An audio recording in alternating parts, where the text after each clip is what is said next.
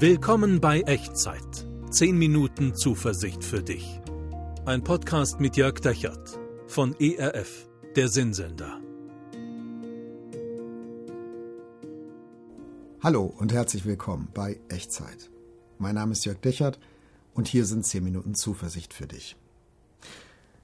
In den letzten beiden Echtzeitfolgen habe ich dich mit reingenommen in die berühmteste Geschichte, die Jesus jemals erzählt hat. Eine Geschichte von einem Vater und zwei Söhnen.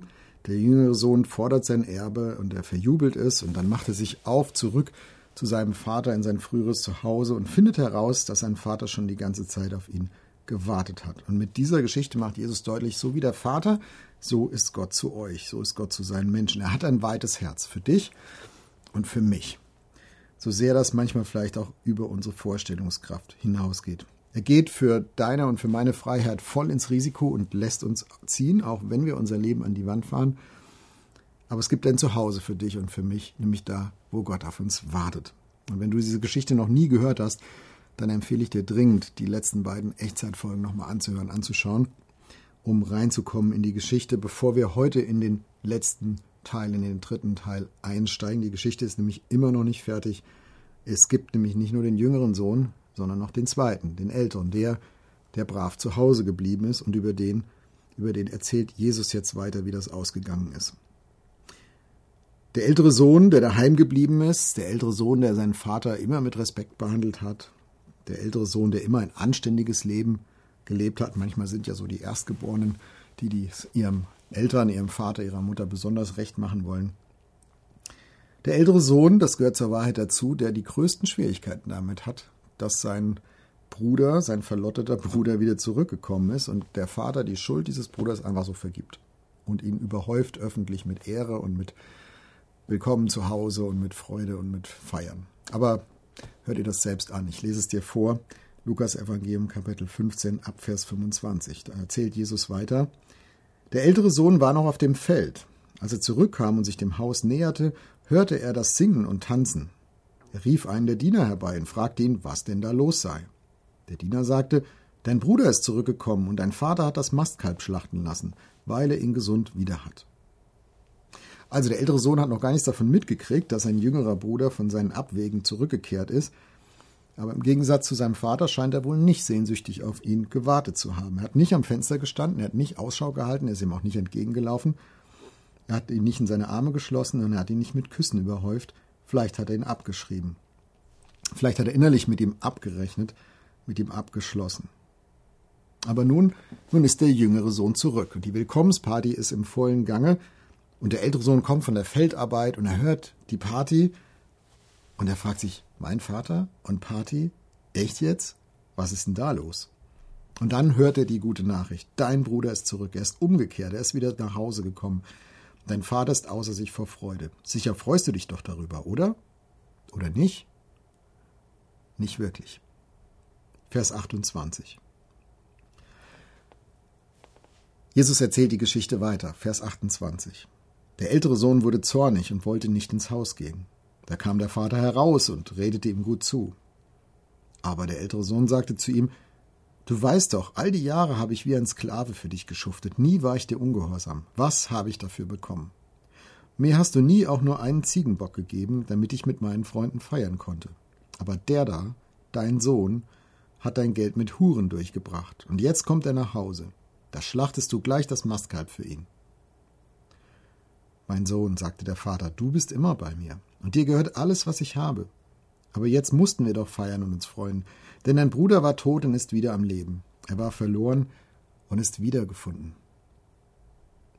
Der ältere Sohn weigert sich, die Rückkehr seines Bruders zu feiern. Kalter Zorn umklammert sein Herz. Wie kann der es wagen? Wie kann der es wagen, sich zu Hause nochmal blicken zu lassen nach all dem, was er der Familie angetan hat? Aus all dem, nach all dem, was er unserem Vater angetan hat. Und so wie der Vater dem jüngeren Sohn entgegengekommen ist, so kommt er eigentlich auch dem Älteren entgegen. Der Ältere steht sauer draußen vor dem Haus, er hört die Party und der Vater kommt raus, um mit ihm zu reden. Und er lädt ihn ein, mitzufeiern. Aber jetzt, jetzt bricht es erst recht aus diesem älteren Sohn heraus. Und wir merken, sein Zorn richtet sich gar nicht so sehr gegen den Bruder, sondern in Wahrheit richtet sich sein Zorn gegen den Vater selbst. Wie konntest du diesem Nichtsnutz vergeben? Wie kannst du so einen wie den in seine Arme schließen? Wie kannst du so einen wie den lieben? Wie kannst du mich nicht mehr lieben als, als den? Habe ich deine Liebe nicht viel mehr verdient? Bin ich ich der, der dich nicht entehrt hat? Bin ich ich der, der immer anständig geblieben ist? Bin ich ich der, der sich so bemüht hat, dir zu gehorchen? Bin ich ich der, der deine Belohnung verdient hat, statt diesem Nichtsnutz von Bruder? Warum hast du mir das vorenthalten? Das ist die tiefste Frage, das ist der tiefste Grund für den Zorn des älteren Bruders. Ich weiß nicht, ob er neidisch ist oder ob nicht einfach das Kalkül seines Lebens sichtbar wird. Tue Gutes und dann wird Gott dich belohnen. Und hier ist er einfach nur sauer auf den Vater, er ist sauer auf Gott, dass da nichts rumkommt. Denk dran, in der Geschichte, die Jesus erzählt, ist der Vater Gott. Also Jesus benutzt dieses, diese, diese Figur des Vaters, um zu erklären, wie Gott ist. Und Jesus benutzt in seiner Geschichte das Bild von diesem älteren Sohn, um zu erklären, wie Menschen manchmal sein können, gerade religiöse Menschen und was in der Tiefe unseres Herzens so los sein kann. Wie viele Menschen gibt es, die sich immer anständig verhalten, die sich immer bemühen, Gott zu gehorchen und die insgeheim denken, dafür hätten sie doch eigentlich Gottes Belohnung verdient und die insgeheim wütend und zornig auf Gott sind, dass sie die anscheinend nicht kriegen ich glaube, dass Jesus hier einen Riesenfass aufmacht und äh, ganz tief in unsere Seele, in unser Herz reingreift und, und hebt, was da so alles drin ist. Und Jesus sagt, wisst ihr, Gott ist nicht so, wie dieser ältere Sohn sich das vorgestellt hat. Gott fordert nicht gut Verhalten und belohnt es dann, und damit ist die Sache gegessen, sondern Gott teilt seine Gnade mit allen, mit den jüngeren Söhnen und mit den älteren Söhnen, mit denen, die ihr Leben gegen die Wand fahren und umkehren und zurückkommen und mit denen, die die ganze Zeit sich bemüht haben, anständig zu leben. Gott teilt seine Gnade mit allem. Es gibt niemand, der nicht aus Gnade leben kann. Es gibt niemand, der Gottes Belohnung verdient hat und dem Gott etwas schuldig wäre. Und ein bisschen beleidigt Jesus damit alle religiösen Menschen, auch die damals ihm zugehört haben, als er diese Geschichte erzählt hat. Aber Gott denkt nicht in Kategorie von Arbeit und Belohnung, von Mühe und Lohn. Gott hat ein weites Herz und hat für jeden Menschen etwas übrig. Und das schenkt er allen, nämlich seine Gnade, sein Entgegenkommen, sein, seine Güte ohne Gegenleistung. Und wer diese Gnade entgegennimmt in seinem Leben, dem gehört alles, was Gott hat. Das sagt Jesus mit dieser Geschichte. Und weißt du, ich glaube, in allen von uns steckt auch ein Stück von diesem älteren Bruder, ein Stück Aufrechnen, ein Stück Erwartung, dass Gott mein Wohlverhalten doch gefälligst belohnen muss. Vielleicht denkst du das auch. Aber Jesus sagt, du irrst dich. Es gibt einen anderen Weg und es gibt keinen anderen Weg, mit Gott zu leben, als aus seiner Gnade heraus. Als bei ihm zu Hause zu sein durch seine Gnade. Weißt du, Gott hat ein viel weiteres Herz, als du vielleicht denkst. Und Gnade ist das, was Gott allen schenkt, auch dir. Und wie wär's, wenn du und ich, wenn wir gemeinsam Gott mal dafür Danke sagen?